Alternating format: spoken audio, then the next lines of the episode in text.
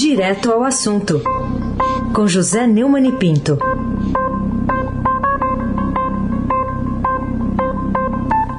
Oi, Neumani, bom dia.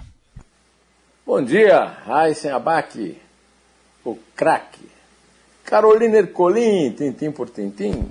Bom dia. Ah, o Mirante Nelson e o seu pedalinho.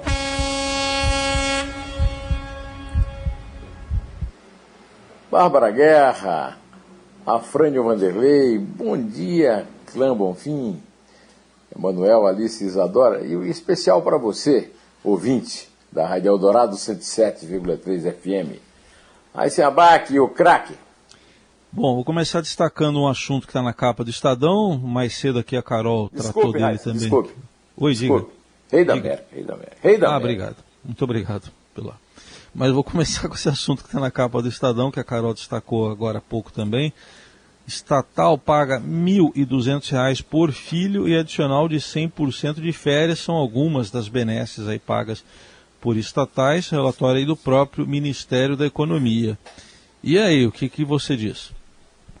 Heisen, é, quando eu cheguei aqui em São Paulo, nos anos 70, o Jornal da Tarde, que ainda existia, teve a iniciativa do Rui Mesquita de publicar uma série chamada A União das Repúblicas Socialistas do Brasil, mostrando os privilégios da nomenclatura, que foi uma palavra é, roubada, digamos assim, da Rússia comunista, para mostrar a estatização da economia brasileira. né? O, Agora há uma espécie de ofensiva em defesa das privatizações feita pelo Ministério da Economia, mas sem apoio nenhum do Bolsonaro, que sempre foi um elemento do baixo clero, baixíssimo clero e também eh, do corrupto centrão. Né?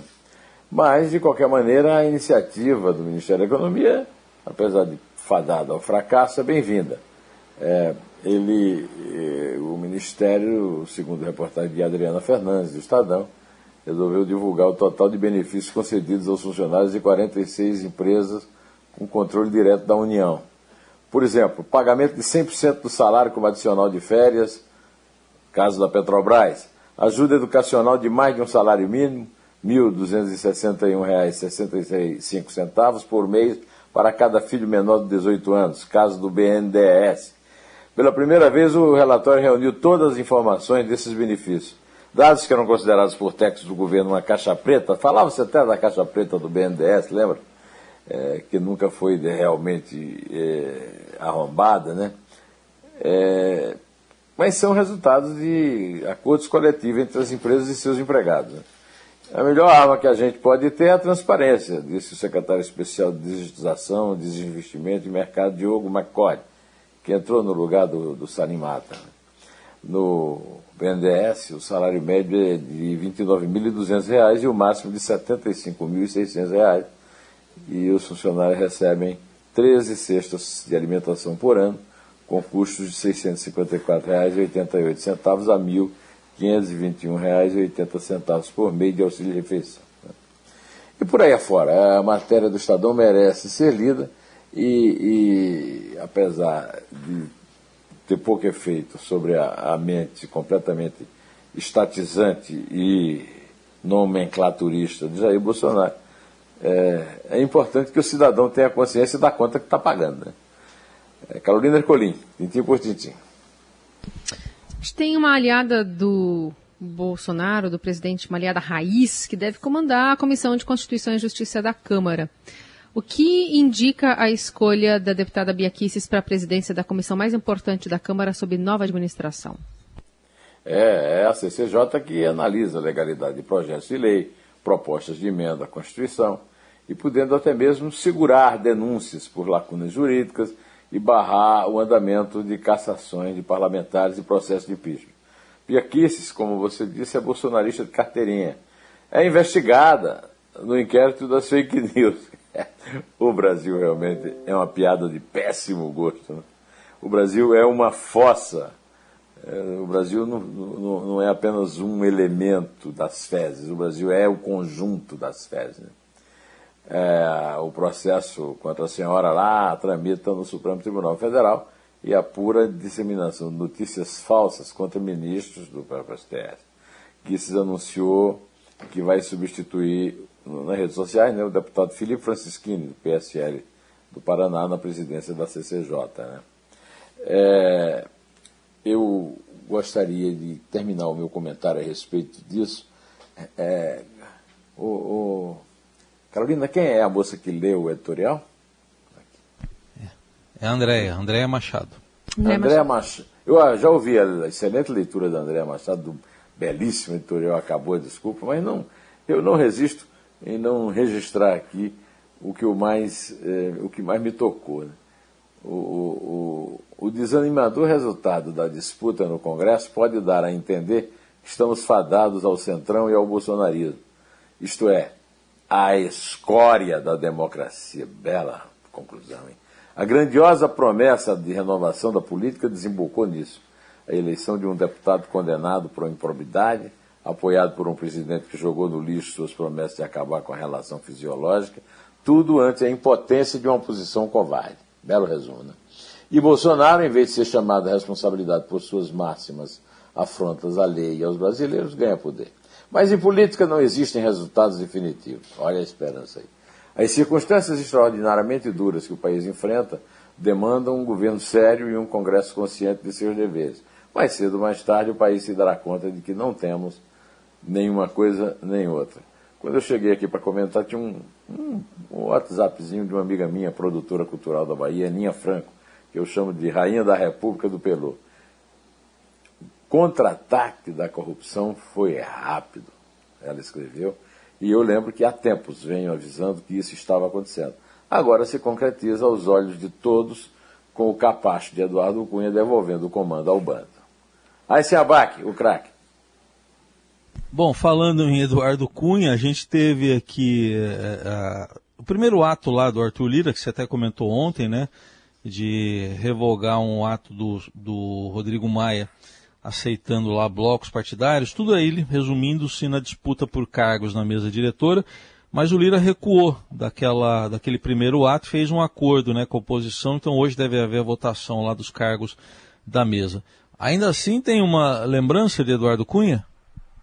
É, o Eduardo Cunha, o caranguejo do Aldebrecht, colega e líder do Arthur Lira. Né? O, apesar do recuo, né? É, o recuo. O recuo não atinge a cidadania, o recuo não chega à ponta do processo. Né? O, o, a exclusão do bloco de baleia foi o primeiro ato de Lira como presidente da Câmara, e isso é, lhe rendeu lá no Congresso uma alcunha de novo Eduardo Cunha, alcunha de Cunha, né? uma referência à truculência do ex-presidente da casa, hoje preso. É, um dos poucos que restaram presos, que não foram soltos pela benemerência de Dilma Mendes é, e Carlos Lewandowski, agora do Lacácio Nunes Marques. Né? É, mas é, eu insisto, né? a República é, é de poucos, né? muito poucos. E o Congresso, com essas eleições compradas por 3 bilhões de reais e três novos ministérios a serem recriados, é, está, ele está cada vez mais de costas para o povo. E eu estou na posição de sempre, dentro do povo, ao lado do povo, com o povo. Carolina Ercolim, tintim por tintim. Neumani, é, o Planalto tirou de uma medida provisória o item que facilitaria o trato com a Pfizer, né? É uma outra matéria aqui do Estadão de hoje. O que há de revelador nessa implicância, né? Do, do governo, do qual o presidente Bolsonaro parece não estar disposto a desistir, né? Tirando cláusulas, colocando cláusulas no con contrato, fazendo o nosso contrato ser diferente de todos os outros, né? Ao redor do planeta. É, na primeira versão da, da, da, medida provisória que o Estadão obteve pela, pela Lei de Acesso à Informação, havia um artigo que autorizava a União a assumir a responsabilidade sobre efeitos diversos, adversos né, que os imunizantes pudessem apresentar e liberava a contratação de um seguro para cobrir riscos que o governo assumiria. Essas medidas são exigências que o laboratório faz para vender seu imunizante. Como você diz, estão vigorando nos países do mundo em que a vacinação avança não avança assim na velocidade de Fórmula 1 é, na Europa e nos Estados Unidos, que firmaram esses compromissos para viabilizar a compra do imunizante, mas também não está a passos, a passos de cágados, cágados com assento no primeiro A, mas pode ser também uma sem assento, tá? Que é a exigência do laboratório evitar ser alvo de eventuais ações judiciais. Né? Ah, na página 8 da política tem uma foto, tá na primeira página, no alto da primeira página, tem uma foto do Dida Sampaio, de uma matéria que o próprio Dida fez e que está na página 8, de uma festa é, de comemoração de 300 convidados do Arthur Lira. Né? Eu já falei dessa, dessa festa ontem, mas a foto é a demonstração de uma aglomeração total, é, gente sem máscara, mostrando a hipocrisia do cara que fez, tinha acabado de fazer um discurso a favor do combate à pandemia e à vacina. Mentira, né? tanto dele quanto do tal do Rodriguinho Pacheco. É tudo para inglês não ver neste momento em que as portas dos países do mundo se fecham para nós brasileiros. Na verdade, o negacionismo estúpido e anticientífico continua na torre de comando da nau sem rumo Brasil. Aí sem abaque. Aí sem abaque é o rei da América, mas brinca com ele. Nessa nau sem rumo ainda, tem outro assunto que você retratou aqui na sua coluna, na sua, no seu artigo, né, porque é publicado uh, hoje no, na página de opinião do Estadão, Queria que você compartilhasse com o ouvinte. O título é República de Bananas Podres é de poucos. Então, do que, que você a, fala aqui? E a linha fina é: o governo compra parlamentares para baixo clero corrupto ficar no poder. Falamos disso agora há pouco. Né? Então, eu vou ler aqui a conclusão do artigo. Essa dança macabra de cadeiras é rotineira em substituições de aposentados nos tribunais superiores. Da mesma forma, as emendas bilionárias de parlamentares foram assinadas pelo chefe do executivo.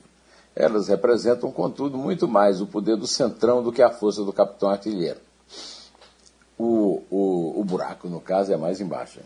A garantia de impunidade para condenados, denunciados, acusados e suspeitos de corrupção. Isso confirma o que descreveu o desembargador paulista Fausto de Santos na série Neumann Entrevista em meu blog no portal do Estadão. Mais do que uma derrota das operações do tipo Lava Jato, trata-se de um retrocesso para as pricas, priscas eras a elas anteriores. Bolsonaro assume o aparente comando da Operação Solta Todos, porque ele, e não apenas os filhos, sabe o que fez no verão passado. É o que acusou explicitamente o deputado Kim Kataguiri em outra entrevista dessa série e no brilhante discurso que fez lá como candidato abrindo mão de sua candidatura à presidência da Câmara é, na votação de segunda-feira. Eu termino o artigo com esse parágrafo aqui. Os ratos fugiram dos porões e subiram à torre de comando, onde o suposto capitão da nave a conduz para cruzeiro confortável, o mais distante possível das tempestades armadas pelas operações de combate à corrupção e as ações policiais contra o crime nesta República de Bananas Podres. Aliás, Carolinas, por falar nisso, de que operação nós vamos tratar agora do crime organizado? Bom, vamos falar então sobre a Polícia Federal apura tráfico de tráfico em aviões da FAB. É, enfim, né, o que, que dá para dizer dessa notícia que desabou na imagem das forças aéreas aqui do Brasil, até então isenta de participação em atividades do crime organizado, a não ser um caso pontual que a gente falou bastante né, no ano passado. Uma rápida explicação do nome da operação. Operação Quinta Coluna. Quinta Coluna é uma expressão que a gente usa muito aí no popular, mas na verdade ela vem da Guerra Civil Espanhola, né? que o Franco contava para invadir a capital com quatro colunas e mais uma dos que teoricamente estariam lá para defender, mas terminaram participando da ocupação e, do, e da instalação do regime franquista. Né? É o caso específico. Né? O, o, um sargento, né? Manuel Silva Rodrigues, que viajou é, com, num, num avião, da, num jato da FAB, e foi preso em Sevilha, na Espanha, com cocaína, uma grande quantidade de cocaína, é, terminou sendo, digamos, a, a, o fato que deflagrou a Operação Quinta Coluna da Polícia Federal, que está vendo, tá, tem inclusive um tenente-coronel acusado. Está está se dizendo inocente e diz que nem amigo é do tal do sargento. Né? De qualquer maneira, o, o, o sargento foi detido na Espanha com 39 quilos de cocaína. Não foi com grama, não, viu? E, é, e fazia parte da tripulação de apoio ao presidente Bolsonaro. Os agentes cumpriram 15 mandatos de busca e apreensão e duas ordens de restrição de comunicação e saída do Distrito Federal contra 10 investigados. Né? Entre eles a mulher de Manuel, um tenente e um tenente-coronel. Militares da FAB também participaram das atividades. Os mandados foram expedidos pela décima vara de Justiça Federal do Distrito Federal, que a gente conhece bem, que é do combate à corrupção, incluindo da, da, da Lava Jato, né? que é a operação da Lava Jato, não, a operação Greenfield, né? que ainda determinou o sequestro de imóveis e veículos dos suspeitos. Ô, Carolina, qual é a sua religião, hein? Hum, Inexistente. mais- é, eu, eu, eu, eu, eu- eu- é difícil essa pergunta. Eu sou, não, eu Tipo- sou mais espírita, eu já fui mais católica, mas É, eu já sou mais Então, então você conhece da, da nossa cultura católica a, a tradição das, das padroeiras. Né?